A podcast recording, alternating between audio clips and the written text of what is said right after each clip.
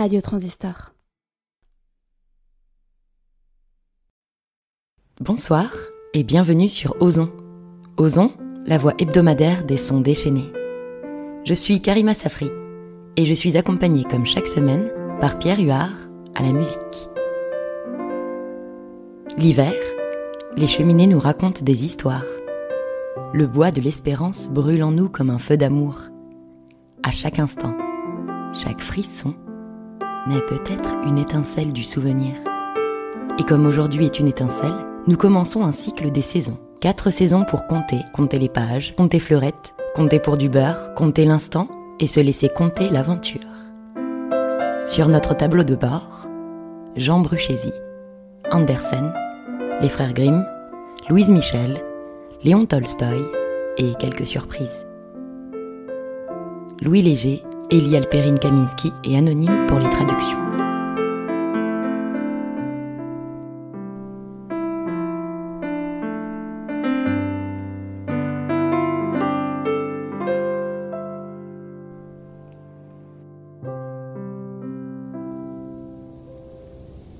Première neige de Jean Bruchési. Extrait du recueil Coup d'aile. Il neige et les poussières blanches semblent dire vive l'hiver. Les tempêtes, les avalanches, la bise qui souffle dans l'air.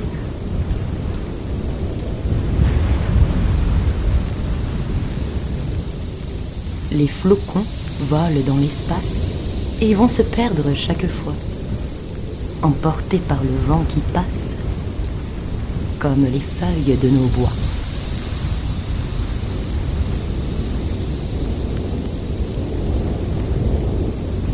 Bébé qui mord dans une pomme, ravi, compte les flocons blancs.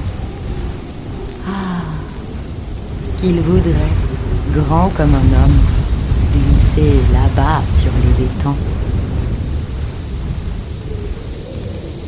Un pauvre enfant aussi regarde la belle neige du bon Dieu. Seul et tremblant dans sa mansarde, à la chaleur, il dit adieu.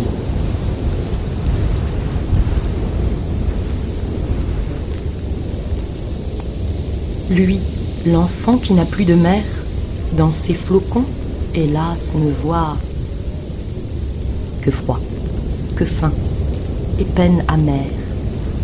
Long jour sans feu, sous un vieux toit. Bébé derrière ta fenêtre, à l'abri du froid et des vents, si tu pouvais vraiment connaître ce qu'ont de dur tes flocons blancs.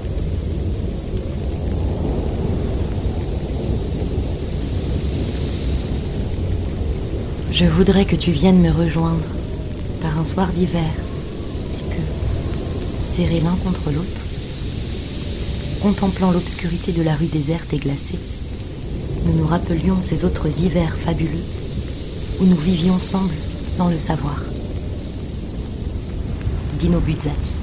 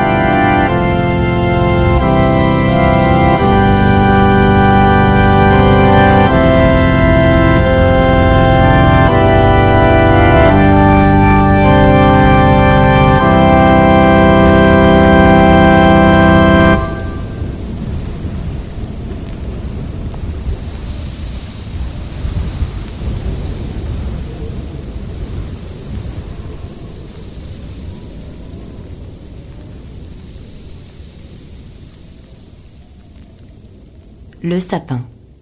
Conte d'Andersen. Là-bas, dans la forêt, il y avait un joli sapin. Il était bien placé. Il y avait du soleil et de l'air. autour de lui poussaient de plus grands camarades, pins et sapins. Mais lui était si impatient de grandir qu'il ne remarquait ni le soleil ni l'air pur.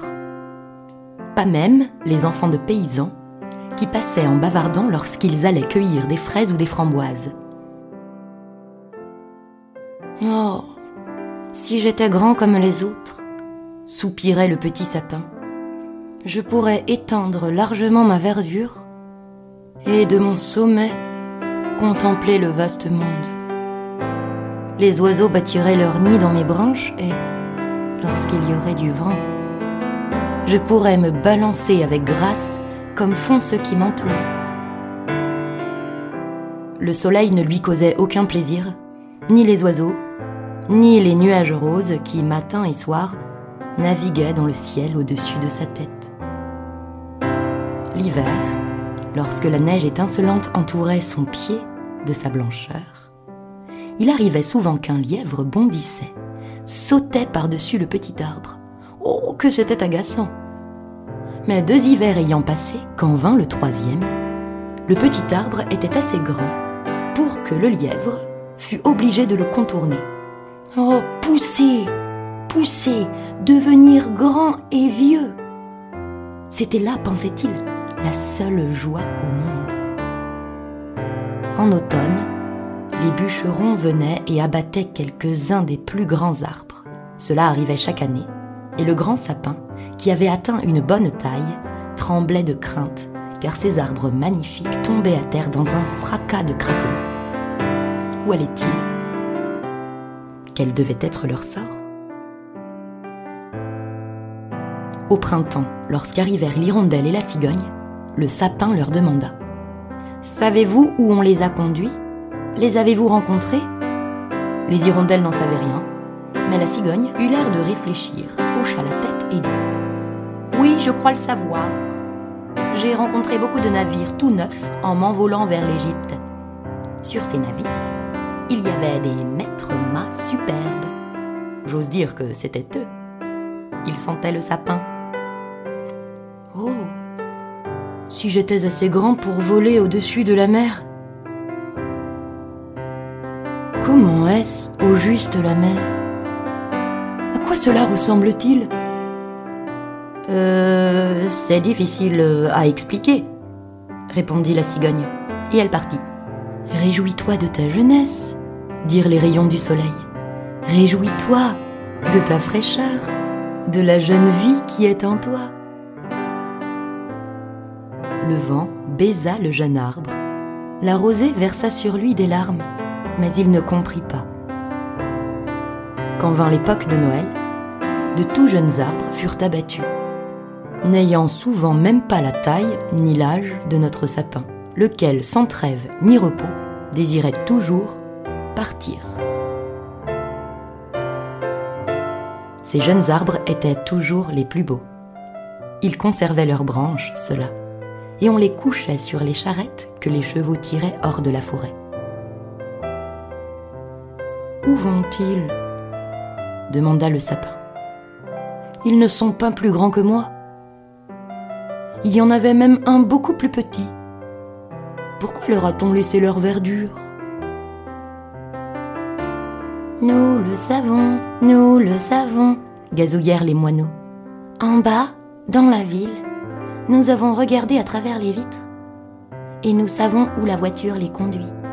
Oh, ils arrivent au plus grand sentiment, au plus grand honneur que l'on puisse imaginer. À travers les vitres, nous les avons vus, plantés au milieu du salon, chauffés et garnis de ravissants objets pommes dorées, gâteaux de miel, jouets et des centaines de lumières. Suis-je destiné à atteindre aussi cette fonction? dit le sapin tout enthousiasmé. C'est encore bien mieux que de voler au-dessus de la mer. Je me languis ici que naisse déjà Noël. Je suis aussi grand et développé que ceux qui ont été emmenés l'année dernière. Je voudrais être déjà sur la charrette, et puis dans le grand salon chauffé au milieu de ce faste. Et ensuite, il arrive euh, sûrement euh, quelque chose d'encore mieux, euh, de plus beau. Sinon, pourquoi nous décorer ainsi? Cela doit être quelque chose de grandiose et de merveilleux. Mais quoi? Oh, je m'ennuie. Je languis. Sois heureux d'être avec nous. Dire l'air et la lumière du soleil. Réjouis-toi de ta fraîche et libre jeunesse. Mais le sapin n'arrivait pas à se réjouir. Il grandissait et grandissait. Hiver comme été, il était vert, d'un beau vert foncé. Et les gens qui le voyaient s'écriaient Quel bel arbre Avant Noël, il fut abattu. Le tout premier, la hache trancha d'un coup dans sa moelle. Il tomba, poussant un grand soupir. Il sentit une douleur profonde. Il défaillait et souffrait. L'arbre ne revint à lui qu'au moment d'être déposé dans la cour avec les autres. Il entendit alors un homme dire ⁇ Celui-ci est superbe, nous le choisissons ⁇ Alors vinrent deux domestiques en grande tenue qui apportèrent le sapin dans un beau salon. Des portraits ornaient les murs, et près du grand poêle de céramique vernie, il y avait des vases chinois avec des lions sur leur couvercle. Plus loin étaient placés des fauteuils à bascule, des canapés de soie, de grandes tables couvertes de livres d'images et de jouets pour un argent fou, du moins ce que disaient les enfants. Le sapin fut dressé dans un petit tonneau rempli de sable, mais on ne pouvait pas voir que c'était un tonneau, parce qu'il était enveloppé d'une étoffe verte et posé sur un grand tapis à fleurs. Oh, notre arbre était bien ému. Qu'allait-il se passer? Les domestiques et des jeunes filles commencèrent à le garnir. Ils suspendaient aux branches de petits filets découpés dans des papiers glacés de couleur. Dans chaque filet, on mettait quelques fondants. Des pommes et des noix dorées pendaient aux branches comme si elles y avaient poussé et plus de 100 petites bougies rouges, bleues et blanches étaient fixées sur les branches. Des poupées qui semblaient vivantes, l'arbre n'en avait jamais vu, planaient dans la verdure et tout en haut, au sommet, on mit une étoile clinquante de dorure. C'était splendide, incomparablement magnifique. Ce soir, disaient-ils tous, ce soir ce sera beau. Oh, pensa le sapin, que je voudrais être ici ce soir quand les bougies seront allumées. Que se passera-t-il alors? Les arbres de la forêt viendront-ils m'admirer? Les moineaux me regarderont-ils à travers les vitres? Vais-je rester ici, ainsi décoré, l'hiver et l'été? On alluma les lumières. Quel éclat Quelle beauté Un frémissement parcourut ses branches de sorte qu'une des bougies y mit le feu une sérieuse flambée. Mon Dieu crièrent les demoiselles en se dépêchant d'éteindre. Le pauvre arbre n'osait même plus trembler. Quelle torture Il avait si peur de perdre quelques-unes de ses belles parures qu'il était complètement étourdi dans toute sa gloire. Alors, la porte s'ouvrit à deux battants. Les enfants en foule se précipitèrent comme s'ils allaient renverser le sapin. Les grandes personnes les suivaient posément les enfants s'arrêtaient. Un instant seulement. Puis ils se mettaient à pousser des cris de joie. Quel tapage Et à danser autour de l'arbre. Ensuite, on commença à cueillir les cadeaux l'un après l'autre.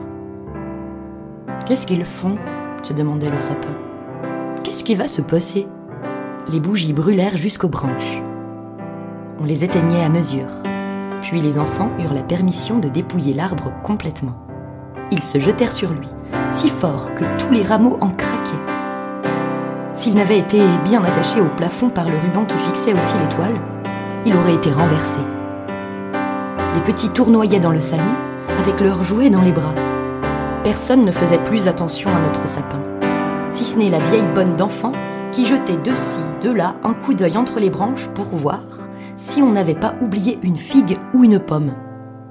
Une histoire Une histoire criaient les enfants en entraînant vers l'arbre un gros petit homme ventreux. Il s'assit juste sous l'arbre. Comme ça, nous sommes dans la verdure et le sapin aura aussi intérêt à nous écouter. Mais je ne raconterai qu'une histoire. Voulez-vous celle d'Yved Aved Ou celle de Dimple le ballot qui roula en bas des escaliers mais arriva tout de même à s'asseoir sur un trône et à épouser la princesse L'homme raconta l'histoire de Dimple le ballot qui tomba du haut des escaliers, gagna tout de même le trône et épousa la princesse. Les enfants battaient des mains. Ils voulaient aussi entendre l'histoire d'Yved Aved, mais ils n'en eurent qu'une. Le sapin se tenait quoi et écoutait. Voilà comment vont les choses dans le monde, pensait-il. Il croyait que l'histoire était vraie parce que l'homme qui la racontait était élégant. Oui, oui, sait-on jamais. Peut-être tomberai-je aussi du haut des escaliers et épouserai-je une princesse. Il se réjouissait en songeant que le lendemain, il serait de nouveau orné de lumière et de jouets, d'or et de fruits. Il resta immobile et songeur toute la nuit. Au matin, un valet et une femme de chambre entrèrent. Voilà la fête qui recommence pensa l'arbre, mais ils le traînèrent hors de la pièce, en haut des escaliers, au grenier. Et là, dans un coin sombre, où le jour ne parvenait plus, ils l'abandonnèrent. Mais qu'est-ce que cela veut dire? Que vais-je faire ici? Il s'appuya contre le mur, réfléchissant. Et il eut le temps de beaucoup réfléchir, car les jours et les nuits passaient sans qu'il ne vînt personne là-haut, et quand enfin il vint quelqu'un, ce n'était que pour déposer quelques grandes caisses dans le coin. Elle cachait l'arbre complètement. L'avait-on donc tout à fait complètement oublié? C'est l'hiver dehors, maintenant, pensa-t-il. La terre est dure et couverte de neige. On ne pourrait même pas me planter. C'est sans doute pour cela que je dois rester à l'abri jusqu'au printemps. Comme c'est raisonnable. Les hommes sont bons. Si seulement il ne faisait pas si sombre et si ce n'était pas si solitaire. Pas le moindre petit lièvre. C'était gai là-bas dans la forêt, quand sur le tapis de neige, le lièvre passait en bondissant. Oui, même quand il sautait par-dessus moi. Mais dans ces temps-là, je n'aimais pas ça. Que l'affreuse solitude ici. Fit une petite souris en apparaissant au même instant, et une autre la suivait. Elles flairèrent le sapin et furetèrent dans ses branches. Il fait terriblement froid, dit la petite souris. Sans quoi on serait bien ici, n'est-ce pas, vieux sapin? Euh, je ne suis pas vieux du tout, répondit le sapin. Il y a beaucoup de bien plus vieux que moi. D'où viens-tu donc? demanda la souris. Et qu'est-ce que tu as à raconter? Elles étaient horriblement curieuses. Parle-nous de l'endroit le plus exquis de la Terre. Y as-tu été? As-tu été dans le garde-manger euh, Je ne connais pas ça, dit l'arbre. Mais je connais la forêt où brille le soleil, où l'oiseau chante. Et il parla de son enfance. Les petites souris n'avaient jamais rien entendu de semblable. Elles écoutaient de toutes leurs oreilles. Tu en as vu des choses, comme tu as été heureux. Moi, dit le sapin en songeant à ce que lui-même racontait. Oui, au fond, c'était bien agréable. Mais ensuite, il parla du soir de Noël où il avait été garni de gâteaux et de lumière. Dirent encore les petites souris. Comme tu as été heureux, vieux sapin. Mais je ne suis pas vieux du tout. Ce n'est que cet hiver que j'ai quitté ma forêt. Je suis dans mon plus bel âge. On m'a seulement replanté dans un tonneau. Comme tu racontes bien, dirent les petites souris. La nuit suivante, elles amenèrent quatre autres souris pour entendre ce que l'arbre racontait. Et à mesure que celui-ci parlait, tout lui revenait plus exactement. C'était vraiment de bons moments, pensait-il. Mais ils peuvent revenir. Dimple Ballot est tombé du haut des escaliers. Mais il a tout de même eu la princesse. Peut-être en aurais-je une aussi. Il se souvenait d'un petit boulot qui poussait là-bas dans la forêt, et qui avait été pour lui une véritable petite princesse. Qui est Dimple Ballot? demandèrent les petites souris. Alors le sapin raconta toute l'histoire. Il se souvenait de chaque mot.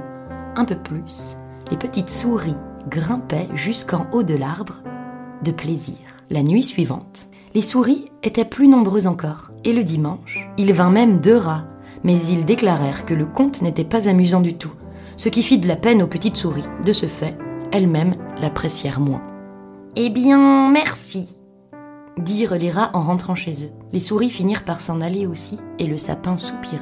C'était un vrai plaisir d'avoir autour de moi ces petites souris agiles à écouter ce que je racontais. C'est fini ça aussi.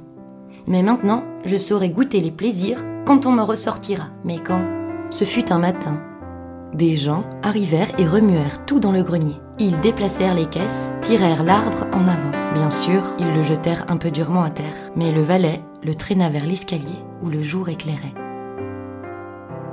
Voilà la vie qui recommence, pensait l'arbre, lorsqu'il sentit l'air frais, le premier rayon de soleil, et le voilà dans la cour. Tout se passa si vite, la cour se prolongeait par un jardin en fleurs. Les roses pendaient, fraîches et odorantes par-dessus la petite barrière. Les tilleuls étaient fleuris et les hirondelles voltaient en chantant. Mais ce n'était pas du sapin qu'elle voulait parler. Je vais revivre, se disait-il, enchanté, étendant largement ses branches. Hélas, elles étaient toutes fanées et jaunies. L'étoile de papier doré était restée fixée à son sommet et brillait au soleil. Dans la cour jouaient quelques enfants joyeux qui, à Noël, avaient dansé autour de l'arbre et s'en étaient réjouis. L'un des plus petits s'élança et arracha l'étoile d'or. Regarde ce qui était resté sur cet affreux arbre de Noël s'écria-t-il en piétinant les branches qui craquaient sous ses souliers. L'arbre regardait la splendeur des fleurs et la fraîche verdure du jardin, puis enfin se regarda lui-même.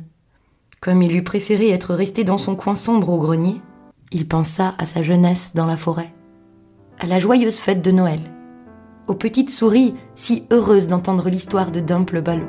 Fini Si seulement j'avais su être heureux quand je le pouvais. Le valet dépita l'arbre en petits morceaux il en fit tout un grand tas qui flamba joyeusement sous la chaudière. De profonds soupirs s'en échappaient. Chaque soupir éclatait. Les enfants qui jouaient au dehors entraient s'asseoir devant le feu et ils criaient Pif Paf à chaque craquement. Le sapin, lui, songeait à un jour d'été dans la forêt ou à une nuit d'hiver quand les étoiles étincellent. Il pensait au soir de Noël, à Dimple Ballot, le seul conte qu'il eût jamais entendu et qu'il avait su répéter. Et voilà qu'il était consumé. Les garçons jouaient dans la cour. Le plus jeune portait sur la poitrine l'étoile d'or qui avait orné l'arbre au soir le plus heureux de sa vie. Ce soir était fini. L'arbre était fini. Et l'histoire aussi. Fini. Fini comme toutes les histoires.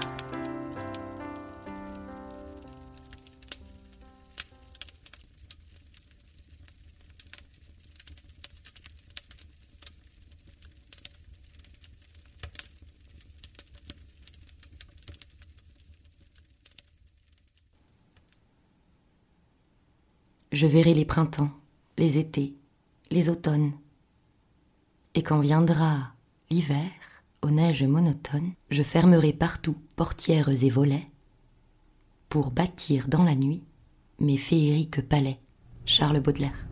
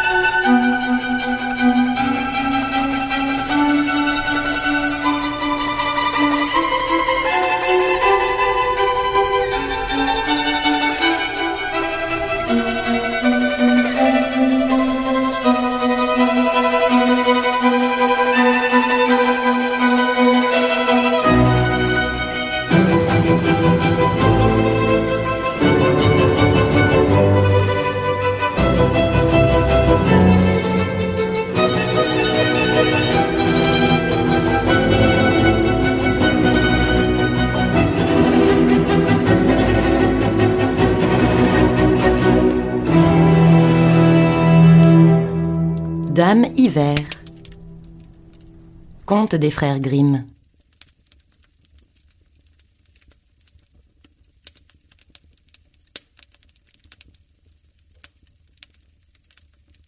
Une veuve avait deux filles, l'une jolie et courageuse, l'autre paresseuse et laide. C'était à la seconde qu'elle donnait sa préférence, parce que cette fille laide et paresseuse était sa propre fille, et l'autre avait tout le travail à faire dans la maison dont elle était la cendrille. Elle devait chaque jour aller sur la grande route, s'asseoir près du puits et filer. Filer tellement que les doigts lui enseignaient. Un jour donc, que sa quenouille était toute poisseuse et tachée de sang. La malheureuse se pencha sur le puits pour la laver. Mais la quenouille lui échappa des mains et tomba tout au fond du puits. En pleurant, elle courut raconter son malheur à la marâtre, qui lui cria dessus et fut assez impitoyable pour lui dire Puisque tu as laissé tomber la quenouille, tu n'as qu'à aller toi-même la chercher.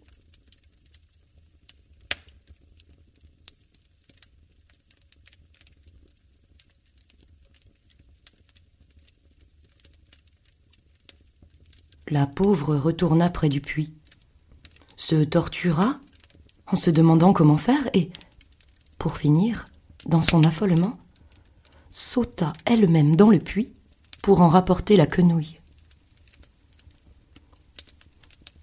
En tombant, elle s'évanouit. Et lorsqu'elle se réveilla, elle reprit ses sens. Elle était dans une belle prairie, sous le soleil brillant, et il y avait autour d'elle des milliers et des milliers de fleurs.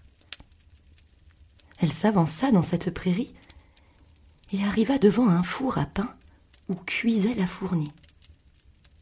Et voilà que les pains de l'intérieur se mirent à appeler. Retire-moi Retire-moi Sinon je vais brûler Et je suis déjà bien cuit et plus que cuit Elle y alla, saisit la longue pelle de four et sortit un à un tous les pains jusqu'au dernier. Puis elle poursuivit sa marche et arriva près d'un pommier chargé de pommes en quantité énorme. Et là aussi, on l'appela. Secoue-moi Secoue-moi Nous, les pommes, nous sommes toutes mûres Alors elle secoua l'arbre et les pommes tombèrent comme s'il pleuvait. Et elle le secoua jusqu'à ce qu'il n'en restât plus une sur l'arbre. Puis elle les mit soigneusement en tas avant de se remettre en route. Pour finir, elle arriva près d'une petite maison où une vieille regardait par la fenêtre.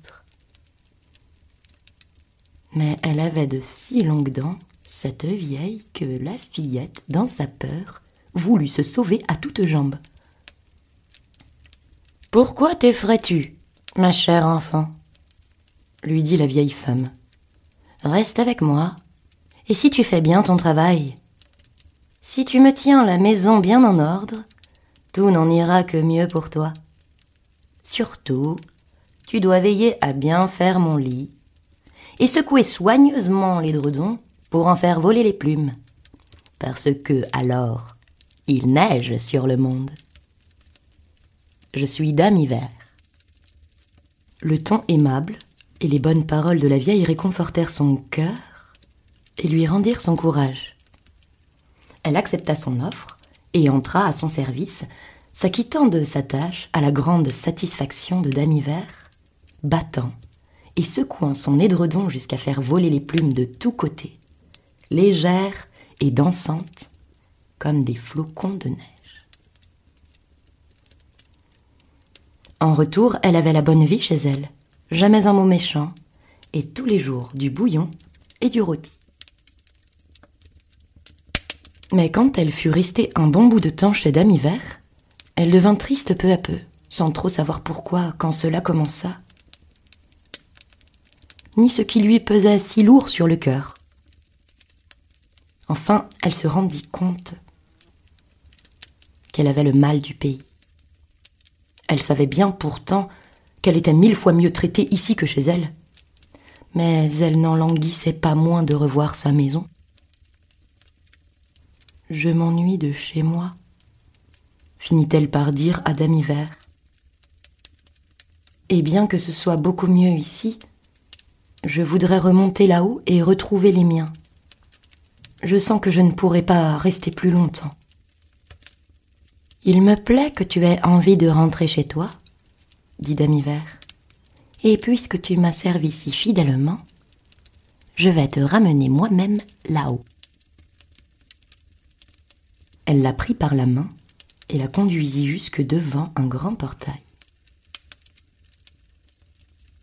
Une porte monumentale, dont les battants étaient ouverts, au moment où la jeune fille allait passer, une pluie d'or tomba sur elle, dense et drue, et tout l'or qui tomba resta sur elle, la couvrant et la recouvrant entièrement. C'est ce que je te donne pour avoir été si diligente et soigneuse dans ton travail, lui dit Dame Hiver, en lui tendant en plus sa quenouille qui était tombée au fond du puits. La porte se referma alors, et la jeune fille se retrouva sur le monde, non loin de chez sa mère. Et quand elle entra dans la cour, le coq, perché sur le puits, chanta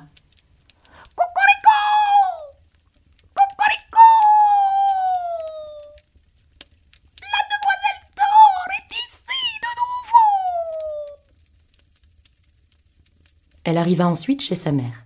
Et là, parce qu'elle était couverte de tant d'or, elle reçut bon accueil, aussi bien de sa mère que de sa demi-sœur. La jeune fille leur raconta tout ce qui lui était advenu. Et quand la mère apprit de quelle manière elle était arrivée à cette immense richesse, sa seule idée fut de donner à sa fille, la paresseuse et laide, le même bonheur. Il fallut donc qu'elle allât, comme sa sœur, s'asseoir à côté du puits pour filer.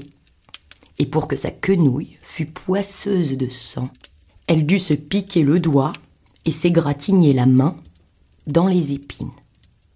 Elle jeta ensuite sa quenouille dans le puits et sauta elle-même, comme l'avait fait sa sœur. Et il lui arriva la même chose qu'à elle. Elle se retrouva dans la même prairie et emprunta le même chemin arriva devant le même four, où elle entendit semblablement le pain crier.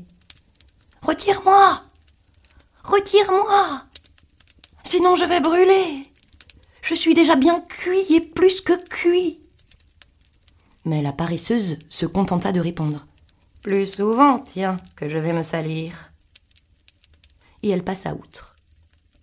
Lorsqu'elle arriva un peu plus près du pommier, il appela et cria. Secoue-moi Secoue-moi Nous les pommes, nous sommes toutes mûres Mais la vilaine ne se retourna même pas et répondit. Fameuse idée, oui, pour qu'il m'en tombe une sur la tête. Et elle continua son chemin. Lorsqu'elle arriva devant la maison de Dame Hiver, comme elle avait déjà entendu parler de ses longues dents, elle n'eut pas peur et se mit aussitôt à la servir. Le premier jour, tout allait bien. Elle fit du zèle, obéit avec empressement et vivacité, car elle songeait à tout l'or que cela lui vaudrait bientôt. Mais le deuxième jour déjà, elle commença à paresser et à traîner. Et beaucoup plus le troisième jour, car elle ne voulut même pas se lever ce matin-là. Elle ne faisait pas non plus le lit de Dame Hiver, comme elle devait le faire. Négligeait de secouer les dredons et de faire voler les plumes. Dame Hiver ne tarda pas à se lasser d'une telle négligence et lui donna congé. La fille paresseuse s'en montra ravie, pensant que venait le moment de la pluie d'or. Mais si Dame Hiver la conduisit aussi elle-même à la grande porte, au lieu de l'or, ce fut une grosse tonne de poids qui lui tomba dessus.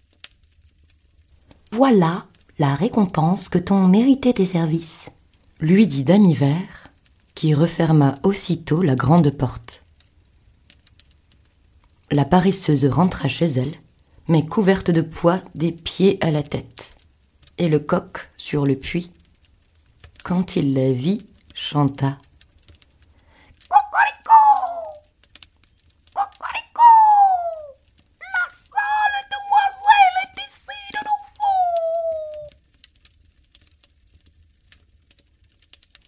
Qui la couvrait colla si bien à elle que de toute sa vie, jamais elle ne put l'enlever.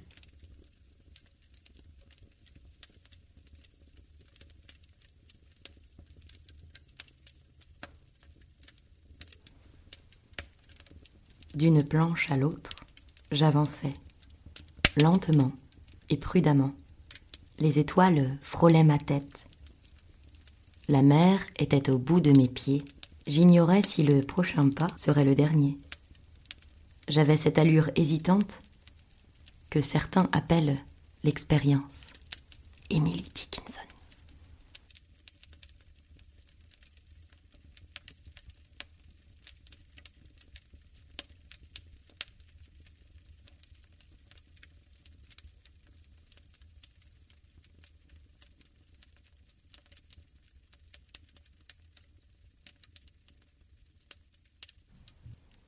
La petite fille aux allumettes.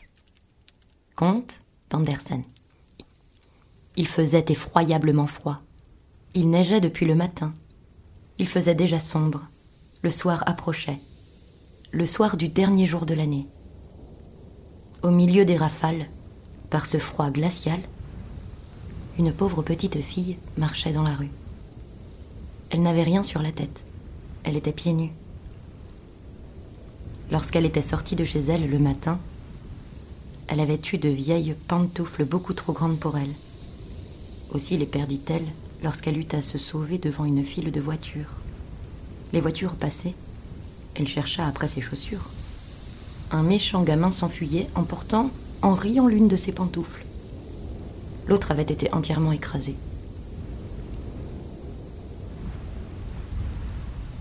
Voilà la malheureuse enfant n'ayant plus rien pour abriter ses pauvres petits petons. Dans son vieux tablier, elle portait des allumettes. Elle en tenait à la main un paquet. Mais ce jour, la veille du Nouvel An, tout le monde était affairé par cet affreux temps. Personne ne s'arrêtait pour considérer l'air suppliant de la petite qui faisait pitié. La journée finissait et elle n'avait pas encore vendu un seul paquet d'allumettes. Tremblante de froid et de faim, elle se traînait de rue en rue. Des flocons de neige couvraient sa longue chevelure blonde. De toutes les fenêtres brillaient des lumières. De presque toutes les maisons sortait une délicieuse odeur, celle de l'oie, qu'on rôtissait pour le festin du soir. C'était la Saint-Sylvestre. Cela, oui, lui faisait arrêter ses pas errants. Enfin, après avoir une dernière fois offert en vain son paquet d'allumettes, l'enfant aperçoit une encoignure entre deux maisons, dont l'une dépassait un peu l'autre. Harassée, elle s'y assied et s'y blottit, tirant à elle ses petits pieds. Mais elle grelotte et frissonne encore plus qu'avant, et cependant elle n'ose rentrer chez elle. Elle n'y rapporterait pas la plus petite monnaie, et son père la battrait. L'enfant avait ses petites menottes toutes transies. Si je prenais une allumette, se dit-elle, une seule, pour me réchauffer les doigts, c'est ce qu'elle fit. Quelle flamme merveilleuse c'était Il sembla tout à coup à la petite fille qu'elle se trouvait devant un grand poêle en fonte, décoré d'ornements en cuivre. La petite fille allait étendre ses pieds pour les réchauffer lorsque la petite flamme s'éteignit brusquement. Le poêle disparut et l'enfant restait là, tenant en main un petit morceau de bois à moitié brûlé. Elle frotta une seconde allumette. La lueur se projetait sur la muraille qui devint transparente. Derrière, la table était mise elle était couverte d'une belle nappe blanche sur laquelle brillait une superbe vaisselle de porcelaine. Au milieu, c'était là une magnifique oie rôtie, entourée de compotes de pommes. Et voilà que la bête se met en mouvement et, avec un couteau et une fourchette fixée dans sa poitrine, vient se présenter devant la pauvre petite. Et puis plus rien. La flamme s'éteint. L'enfant prend une troisième allumette. Et elle se voit transportée près d'un arbre de Noël splendide. Sur ses branches vertes brillaient mille bougies de couleur. De tous côtés pendait une foule de merveilles. La petite étendit la main pour saisir la moins belle. L'allumette s'éteint. L'arbre semble monter vers le ciel et ses bougies deviennent des étoiles. Il y en a une qui se détache et qui redescend vers la terre, laissant une traînée de feu. Voilà quelqu'un qui va mourir, se dit la petite. Sa vieille grand-mère, le seul être qui l'avait aimée et chérie, et qui était morte il n'y avait pas longtemps, lui avait dit que lorsqu'on voit une étoile qui file, d'un autre côté, une âme monte vers le paradis. Elle frotta encore une allumette. Une grande clarté se répandit et devant l'enfant se tenait la vieille grand-mère. Grand-mère s'écria la petite. Grand-mère Emmène-moi. Oh Tu vas me quitter quand l'allumette sera éteinte. Tu t'évanouiras comme le poil si chaud. Le superbe rôti d'oie. Le splendide arbre de Noël. Reste, je t'en prie, ou emporte-moi.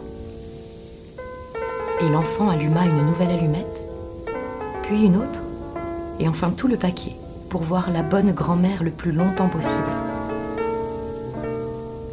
La grand-mère prit la petite dans ses bras et elle la porta bien haut, en un lieu où il n'y avait plus ni de froid, ni de faim, ni de chagrin. C'était devant le trône de Dieu. Le lendemain matin, cependant, les passants trouvèrent dans l'encoignure le corps de la petite. Ses joues étaient rouges. Elle semblait sourire. Elle était morte de froid pendant la nuit qui avait apporté à tant d'autres des joies et des plaisirs. Elle tenait dans sa petite main, toute raidie, les restes brûlés d'un paquet d'allumettes. Quelle sottise dit un sans-cœur. Comment a-t-elle pu croire que cela la réchaufferait? D'autres versèrent des larmes sur l'enfant. C'est qu'ils ne savaient pas toutes les belles choses qu'elle avait vues pendant la nuit du Nouvel An. C'est qu'ils ignoraient que, si elle avait bien souffert, elle goûtait maintenant dans les bras de sa grand-mère la plus douce félicité.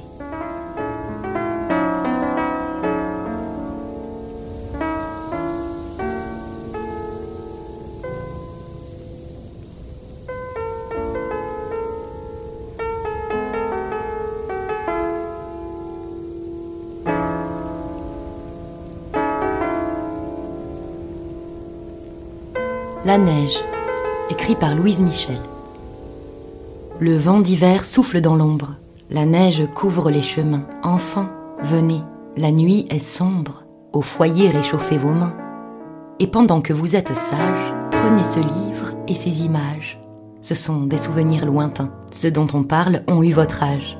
Mais le temps va rapidement, comme le flot qui bat la plage. Les jours ainsi s'en vont, montant. Nous parlerons des mœurs antiques, des pays lointains ou rustiques, ou de ce qu'on voit en rêvant. Écoutant le conte et l'histoire, vous verrez la joie et les pleurs, et le peu que pèse la gloire, et ce que valent les grandeurs. Heureux, si, fixant vos pensées sur toutes ces choses passées, vous devenez un peu meilleur.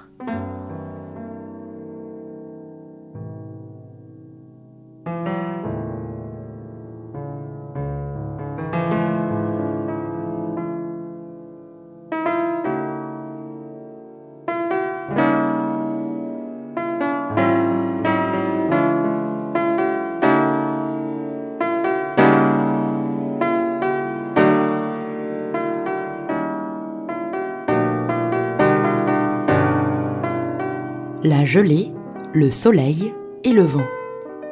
Conte de la Russie blanche. Un jour, un voyageur rencontra sur son chemin le soleil, la gelée et le vent. Bonjour leur cria-t-il. À qui de nous a-t-il dit bonjour? se demandèrent les trois compagnons. À moi, dit le soleil.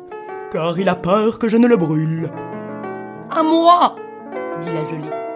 Car il n'a pas si peur de toi que de moi. Vous mentez tous les deux, réplique le vent. Ce n'est pas vous, c'est moi que l'homme a salué. Et les voilà partis à se disputer, à se quereller. Ils allaient en venir au coup. Au surplus, plus s'écria le vent. À quoi bon nous disputer?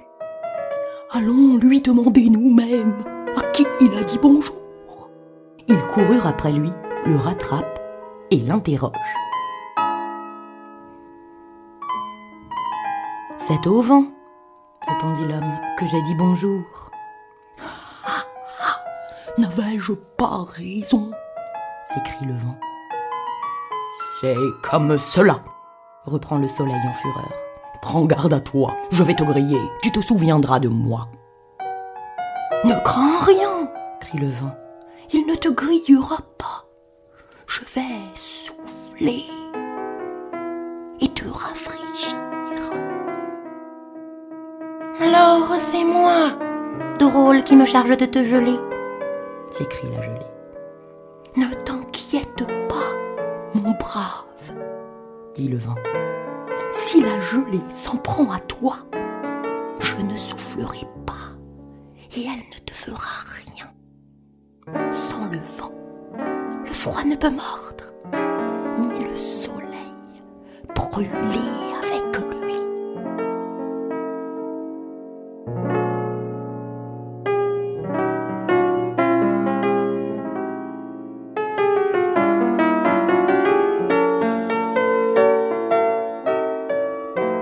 C'est l'abbé qui fait l'église, c'est le roi qui fait la tour, qui fait l'hiver, c'est la bise, qui fait le nid, c'est l'amour.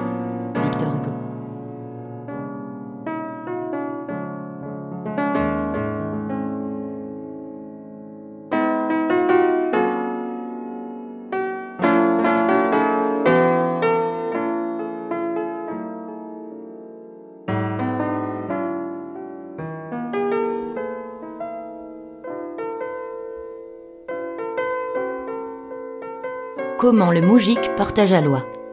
Conte de Léon Tolstoï. Un pauvre moujik n'avait plus de pain. Il se décida à demander quelque chose au barine.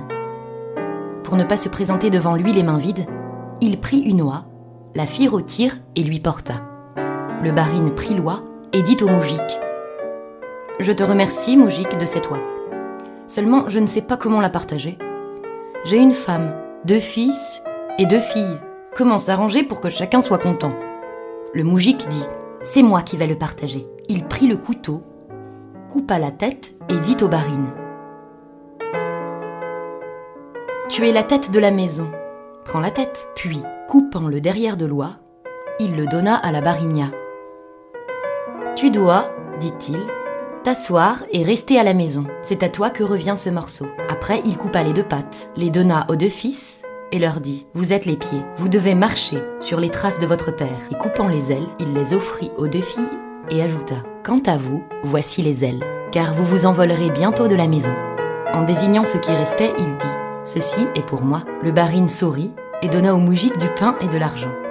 Un riche moujik, apprenant que le barine avait donné de l'argent et du pain à un moujik pour une oie, fit rôtir cinq oies et les porta au barine. Le barine dit Merci pour les oies, mais je suis bien embarrassé, car avec ma femme et mes enfants, nous sommes six. Comment partager ces cinq oies entre nous? Le riche moujik réfléchissait et ne pouvait rien trouver. Le barine envoya chercher le pauvre moujik et lui ordonna de faire le partage. Le pauvre moujik prit une oie pour le barine et la barinia et dit Vous voilà trois ensemble avec cette oie. Et il en donna une autre aux fils et leur dit Vous serez trois avec cette oie. Puis il donna l'autre aux filles et vous aussi, dit-il, vous serez trois. Alors il prit les deux oies qui restaient et ajouta Et nous aussi, nous serons trois. Le barine sourit, donna encore de l'argent au pauvre moujik et renvoya le riche.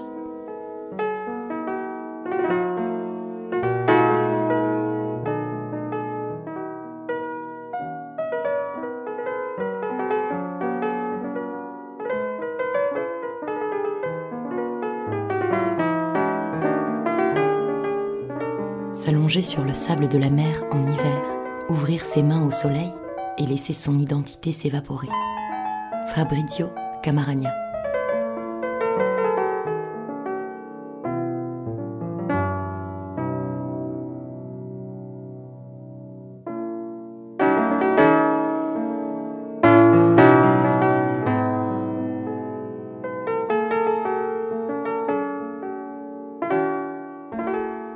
La vieille chéchette. Conte de Louise Michel. Il y a des êtres tellement disgraciés de la nature, tellement étranges à voir ou à entendre, que leur seul aspect est un sujet de tristes études pour les uns, de folles moqueries pour les autres. Plusieurs de ces êtres-là n'ont pas toujours été ainsi. Les uns ont eu quelque accident au moral ou au physique. Les autres, à force de se laisser mollement aller à la fatigue ou à la paresse, sont descendus de quelques degrés et sur cette pente-là, il n'y a plus de raison qu'on s'arrête. D'autres encore, ce qui est affreux pour l'humanité, sont devenus ainsi sous la pression des persécutions. Ce n'est pas le plus grand nombre qui ont été frappés dès leur naissance. Chéchette était une pauvre femme qu'on avait toujours vue vieille et toujours vue folle. Deux mauvaises recommandations pour les petits mauvais sujets qui sont de loin respectés l'un et l'autre. La maison de Chéchette, c'était le bois. Son magasin, c'était le bois le nid de son enfance, l'asile de sa vieillesse, c'était toujours le bois. D'où venait-elle? Personne n'en savait rien, ni elle non plus. La première fois qu'on l'avait vue, déjà vieille, elle sortait d'un autre bois où sa mère l'avait élevée et venait de mourir. Chéchette aimait sa mère à sa manière. Elle s'en alla dans un autre village et s'y établit au milieu de la forêt. C'était une créature étrange, dernier rejeton sans doute de quelque race nomade. Tant que l'été durait, elle se nourrissait de fruits sauvages. Et pendant l'hiver, elle avait son magasin où étaient entassés les baies rouges des sorbiers, les faines huileuses, les glands, toutes les richesses de la forêt. Parfois les écureuils, les sangliers, les rats visitaient son magasin, car le rocher qui lui servait d'abri était couvert largement. Si, à son tour de quelques promenades lointaines, elle ne trouvait plus rien, Chéchette recommençait ses provisions. Quand l'accident arrivait en hiver, elle allait jusqu'au village et demandait du pain. Les uns avaient pitié de la pauvre folle et remplissaient largement le haillon qui lui servait de tablier ou lui donnaient d'autres vêtements. À cela, elle souhaitait, dans sa langue, une infinité de belles choses. Les autres se moquaient d'elle. Alors Chéchette faisait entendre un grognement fort expressif. C'était sa manière peut-être de souhaiter le mal. La nourriture qu'on lui donnait, un peu moins grossière que la sienne, lui semblait une suite de festins tant qu'elle durait. Quelquefois, ayant pris beaucoup pour commencer, elle s'endormait pendant longtemps à la manière des serpents et des lézards. La forme des vêtements lui était indifférente, d'homme ou de femme, peu lui importait. Mais elle aimait beaucoup les garnitures, surtout quand il y avait des choses qui brillent. Les enfants méchants lui offraient parfois des vêtements ornés de grelots et d'autres choses ridicules. Mais s'ils avaient le malheur de rire, Chéchette leur jetait leur présent à la figure. Souvent même, elle devinait leurs mauvaises intentions sans qu'ils eussent besoin de rire, car elle avait l'instinct fort développé. Ceux qui ont vu les statuettes grimaçantes du Moyen Âge peuvent se faire une idée de Chéchette. Elle était horriblement boiteuse et tellement borgne que son œil gauche avait presque disparu. Sa bouche, largement ouverte, laissait passer toutes ses dents à la manière de l'orang-outan ou du gorille. Ses mains, énormes, noueuses et velues, ses larges pieds, l'épaisse crinière de cheveux roux qui descendait presque jusqu'à ses sourcils, tout en elle rappelait les plus vilains gnomes les plus hideux singes. Cet être-là s'attachait. Elle aimait comme un chien. Il est vrai qu'elle eût mordu de même. Elle ne revenait jamais de ses sympathies ni de ses empathies. Quant aux animaux sauvages, ils n'avaient jamais attaqué Chéchette, la prenant sans doute pour un membre de leur famille. La personne à laquelle elle avait jusque-là témoigné le plus d'affection était une pauvre veuve, mère de trois petits-enfants. Lorsque Madeleine Germain allait ramasser du bois mort, Chéchette se trouvait toujours là pour l'aider à faire ses fagots ou plutôt pour lui en faire d'énormes, qu'elle portait jusqu'à sa maison avec une aisance incroyable. Le bois était son domaine. Elle y avait tout à fait un autre air qu'au village. La chéchette semblait plutôt un être surnaturel qu'un être grotesque. Les méchants du village plaisantaient beaucoup Madeleine sur cette amitié. Ils riaient, surtout lorsqu'elle laissait l'horrible vieille bercer dans ses longs bras les petits enfants qui jouaient avec elle comme avec un chien fidèle. Ceux-ci n'en riaient pas moins joyeusement, et Madeleine s'inquiétait fort peu des mauvais plaisants. Un jour d'été, que tout le monde dormait profondément après les fatigues d'une chaude journée employée à travailler dans les champs, on entendit retentir le seul cri qui fait lever tout le monde à la campagne. Au feu! Au feu! Pourquoi tous les autres périls qui peuvent atteindre leurs semblables laissent-ils insensibles les habitants de campagne? Ce serait horrible de croire que c'est un sentiment d'égoïsme, parce que dans l'incendie, chacun craint pour sa propre demeure. Toujours est-il que, souvent, des malheurs ont crié à l'aide pendant longtemps et sont morts sans secours. Cette nuit-là, comme on criait au feu, tout le monde fut immédiatement debout. La maison de Madeleine brûlait comme un flambeau. L'un de ses enfants avait, en jouant, allumé un petit feu près d'une porte, et pendant la nuit, la pauvre cabane de bois et de chaume avait flambé. On eut beau faire la chaîne pour entretenir les pompes, le feu ne ralentit pas. Madeleine tenait dans ses deux bras deux de ses enfants et luttait, en désespéré, contre ceux qui voulaient l'empêcher d'aller chercher le troisième au milieu des flammes. On le croyait perdu. Tout à coup, on vit entrer quelqu'un résolument au milieu des flammes. C'était Chéchette. Elle avait vu qu'un des enfants manquait. Les charpentes calcinées croulaient avec fracas. La flamme tournoyait superbe et triomphante, dardant ses mille langues vers le ciel. Quelques instants s'écoulèrent. Chéchette reparut. Elle tenait l'enfant dans ses bras et le déposa évanoui devant sa mère. Elle était belle ainsi, la pauvre folle, dans cet état de dévouement qui allait lui coûter la vie. Ses cheveux, son visage, tout son corps était couvert de larges brûlures. Son œil brillait d'une joie infinie. Chéchette, épuisée, tomba pour ne plus se relever. Quant à l'enfant, il revint facilement de son évanouissement, car elle l'avait couvert de ses haillons et de son corps, pour le garantir. Aujourd'hui encore, Madeleine et ses enfants vont souvent porter au cimetière, sur l'herbe qui recouvre la pauvre folle, des fleurs des bois qu'elle aimait tant.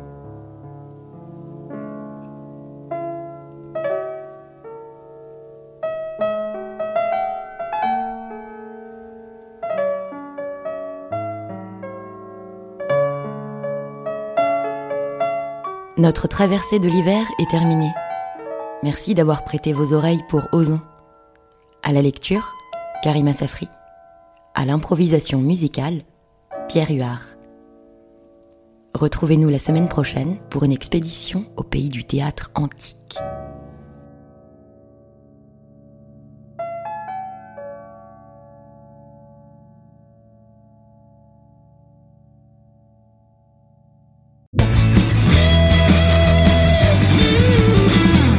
Radio Transistor.